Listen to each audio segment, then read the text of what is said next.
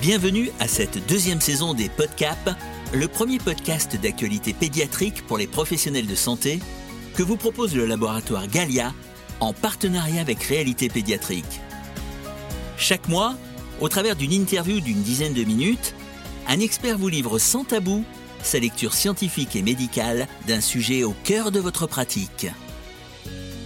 Bonjour, je reçois aujourd'hui le docteur Anaïs Lemoine, gastro-entérologue pédiatre et allergologue à l'hôpital Trousseau à Paris, pour évoquer la réintroduction des protéines de lait de vache en pratique clinique quotidienne chez l'enfant allergique aux protéines de lait de vache. Bonjour.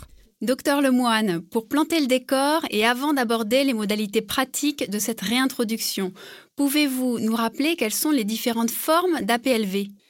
La première forme d'APLV la plus connue, c'est la forme IgE médiée. C'est celle qui va se manifester par de l'urticaire, par un bronchospasme, par une laryngite, par des douleurs abdominales intenses et qui peut se compliquer d'une anaphylaxie qui est la forme la plus sévère et potentiellement mortelle. Ensuite, on a les formes non IgE médiées qui se manifestent par des symptômes aspécifiques, généralement retardés. Ça peut être par exemple des rectoragies, donc du sang dans les selles, ça peut être euh, de l'eczéma, une aggravation en tout cas de l'eczéma, ça peut être des sévères, ça peut être une mauvaise prise de poids, ça peut être de la diarrhée chronique. Tous ces symptômes-là, du coup, surviennent généralement plusieurs heures, voire plutôt plusieurs jours après l'exposition au lait de vache. Ensuite, on a une autre entité dans les APLV non IgE qui s'appelle le CEIPA. Le CEIPA, donc S-E-I-P-A, pour syndrome d'entérocolite induite par les protéines alimentaires. C'est une forme bien particulière d'allergie non IgE puisque ça va se manifester par des vomissements retardés dans les 1 à 4 heures après l'ingestion du lait, associés à au moins trois critères mineurs. Et les critères mineurs, c'est par exemple le fait d'être léthargique, hypotonique, d'être pâle, d'avoir une déshydratation et de devoir aller aux urgences pour euh, bénéficier d'une réhydratation par voie intraveineuse.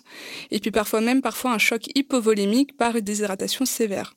Cette entité-là, elle est effectivement non IgE parce qu'on peut pas doser les IgE spécifiques dans le sang du patient, mais c'est la seule forme d'APLV non IgE médié qui est potentiellement euh, sévère.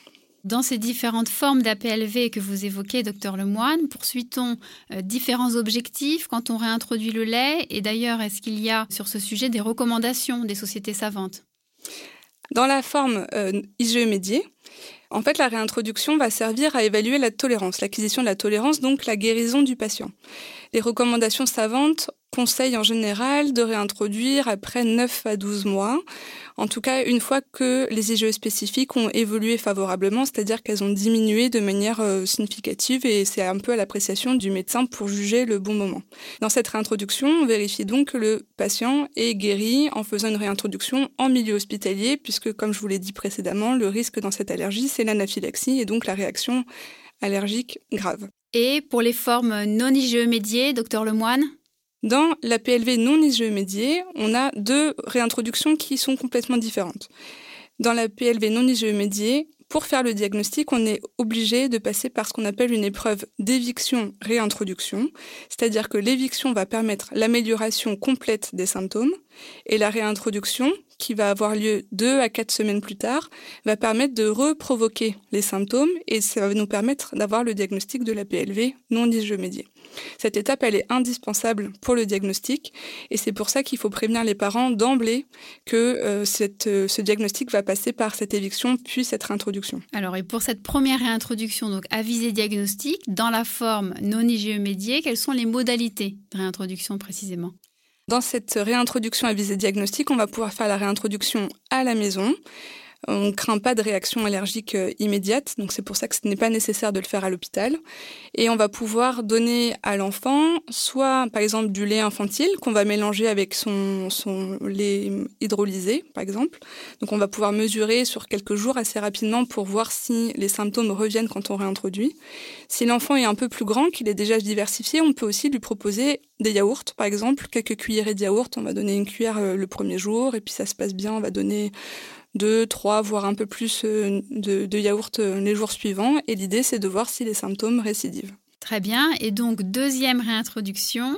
Une fois le diagnostic posé, docteur Lemoine, quand et comment réintroduire les protéines de lait de vache dans l'alimentation en fonction euh, donc de la forme de la PLV Donc dans la PLV IGE médié, la réintroduction se fait en milieu hospitalier selon les protocoles de chaque service.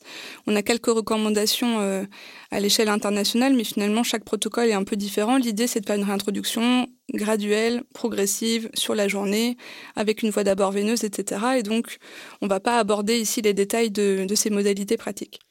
Docteur Lemoine, comment fait-on la réintroduction dans les formes non IGE médiées dans la PLV non IGE médiée, en dehors du CEIPA, on va pouvoir réintroduire à la maison. Donc, si je prends par exemple l'exemple de la proctocolite allergique qui se manifeste par des rectoragies, on peut proposer une première réintroduction vers l'âge de 4 mois, à partir de l'âge de 4 mois, puisqu'on sait que ces formes-là guérissent généralement assez tôt dans la vie. Et on va pouvoir donc faire une réintroduction à la maison, progressivement, assez rapide sur quelques jours, en euh, mélangeant euh, le biberon euh, de l'enfant sans PLV avec un lait infantile classique ou en proposant des yaourts par exemple. Dans la forme, par exemple, du reflux, le reflux sévère qui peut être un des symptômes de la PLV, on va pouvoir proposer cette première réintroduction pour évaluer l'acquisition de la tolérance chez l'enfant à partir de 4 à 6 mois globalement, parce que pareil, ce sont des formes qui vont guérir assez vite. On va faire ça également à la maison, selon le même genre de protocole, progressivement, euh, sur quelques jours, donc euh, plutôt euh, assez rapide. Par contre, dans les formes un peu plus sévères, comme par exemple l'entéropathie, l'entéropathie c'est donc une forme d'allergie non médiée qui va se manifester par de la diarrhée, par une mauvaise prise de poids. Dans ce cas-là, il va falloir attendre plutôt l'âge de six mois, un peu plus tard en fait que les, formes que je vous ai citées juste avant. Mhm. Euh, et il faut s'assurer que la croissance de l'enfant est parfaite et pour vérifier qu'en fait on n'a pas de signe d'alarme au préalable. Et on va pouvoir réintroduire plutôt lentement cette fois-ci à la maison parce que l'idée c'est vraiment de vérifier que la croissance de l'enfant est toujours parfaitement stable pendant la réintroduction. Donc voilà une réintroduction progressive sur euh, plutôt plusieurs semaines. Docteur Lemoine, vous nous avez parlé aussi tout à l'heure de l'eczéma. Est-ce que vous pouvez nous en redire quelques mots? Le risque avec l'eczéma, c'est de surdiagnostiquer la PLV et l'eczéma associé. Dans l'eczéma, en fait, il faut évoquer une allergie que quand l'eczéma est vraiment très sévère. Donc dans ces formes-là, vu que l'eczéma est une maladie chronique qui va évoluer par poussée, il vaut mieux faire une réintroduction assez rapide, sur 2-3 jours maximum, avec une charge de lait qui est vraiment importante pour être sûr d'associer la poussée de l'eczéma qui est potentiellement liée aux protéines de lait de vache, justement. Toujours dans la forme non igéomédiée, y a-t-il des examens complémentaires euh, à prévoir avant de faire la réintroduction? Il est vrai que dans les formes non médiées, un certain pourcentage de patients, estimé à peu près 15% des patients, risquent de développer des IgE spécifiques envers les protéines de lait de vache au cours du temps.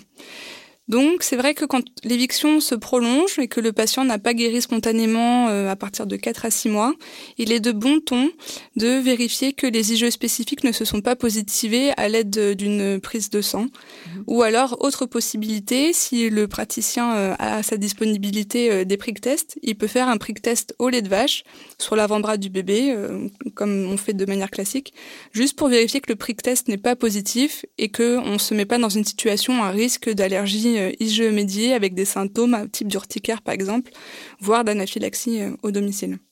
Et est-ce qu'on peut dire quelques mots de la réintroduction dans le cas du CEIPA Donc dans le CEIPA, le risque c'est le choc hypovolémique.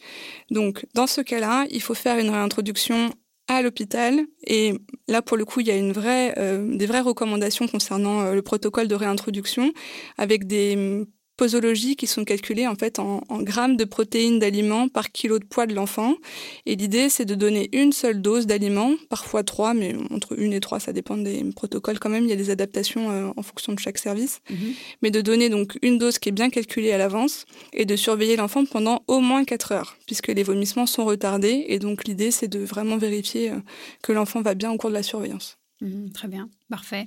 On imagine que les parents peuvent redouter la réintroduction et la réapparition euh, des symptômes, hein, docteur Lemoine, dans, toutes ces situations que vous avez évoquées. Quelles explications, quels conseils leur donnez-vous pour les rassurer et favoriser l'observance du protocole qui a été choisi? Alors tout d'abord, comme je l'avais dit précédemment, dans la réintroduction à visée diagnostique, il faut les prévenir dès qu'on met en place l'éviction que c'est indispensable pour poser le diagnostic. Ensuite, dans la réintroduction pour vérifier l'acquisition de la tolérance, effectivement, il peut y avoir des symptômes qui vont apparaître, mais ce sera toujours des symptômes mineurs. Ça peut être des pleurs, ça peut être euh, des douleurs comme des coliques, ça peut être un peu de diarrhée, mais ce sera jamais des symptômes graves. Donc, on leur dit de faire cette réintroduction progressivement à la maison. On leur dit qu'il peut y avoir des petits troubles digestifs qui peuvent apparaître au début puisqu'on change de régime alimentaire, donc ça peut perturber un petit peu l'enfant au début. Mhm. On leur dit également de ne pas arrêter d'emblée si l'enfant pleure un peu plus, mais de se laisser le temps, de faire une pause dans le protocole de réintroduction, d'attendre un peu, de revenir à l'étape précédente si vraiment ça va pas trop, et de n'arrêter que si on a des symptômes francs qui vont récidiver, comme par exemple des rectorragies, une mauvaise prise de poids ou des choses comme ça. D'accord, c'est très clair. En résumé, docteur Lemoine, trois points à retenir pour vos confrères sur ce sujet, la réintroduction des protéines de lait de vache dans la PLV. Alors, je le répète encore une fois, mais l'éviction réintroduction dans la PLV non isomédiée est indispensable pour poser le diagnostic. Sans cette réintroduction, on aura toujours seulement une présomption clinique d'allergie aux protéines de lait de vache non isomédiées, mais sans diagnostic de certitude. Ensuite, deuxième point, c'est que la réintroduction peut se faire au domicile, donc c'est euh, quelque chose qui peut être fait par, euh, par les médecins généralistes et les pédiatres euh, de ville sans aucun souci. Et puis pour la réintroduction, c'est un petit peu à la carte en fonction des enfants. Ça peut être donc sous forme de yaourt, ça peut être sous forme de biberon avec le lait qu'on va mélanger avec le lait de régime. Ça peut être sous forme de lait cuit aussi, par exemple dans les biscuits ou dans certains fromages à pâte dure qu'on peut proposer pour la réintroduction. Merci à vous, docteur Lemoine, pour euh, ces repères, ce partage sur votre pratique clinique et vos protocoles. Merci à vous, chers auditeurs, de nous avoir suivis. Vous pouvez consulter ces conseils sur le site aplv.fr. À bientôt pour d'autres éclairages scientifiques en compagnie d'autres experts. Retrouvez-nous dès le mois prochain sur la dépression du postpartum en compagnie du professeur Catherine Jousselme. À très bientôt. Ce podcast vous a été utile Alors ne manquez pas de le liker, de le partager et d'en parler à vos confrères. Le laboratoire Galia et Réalité Pédiatrique vous remercie de votre écoute.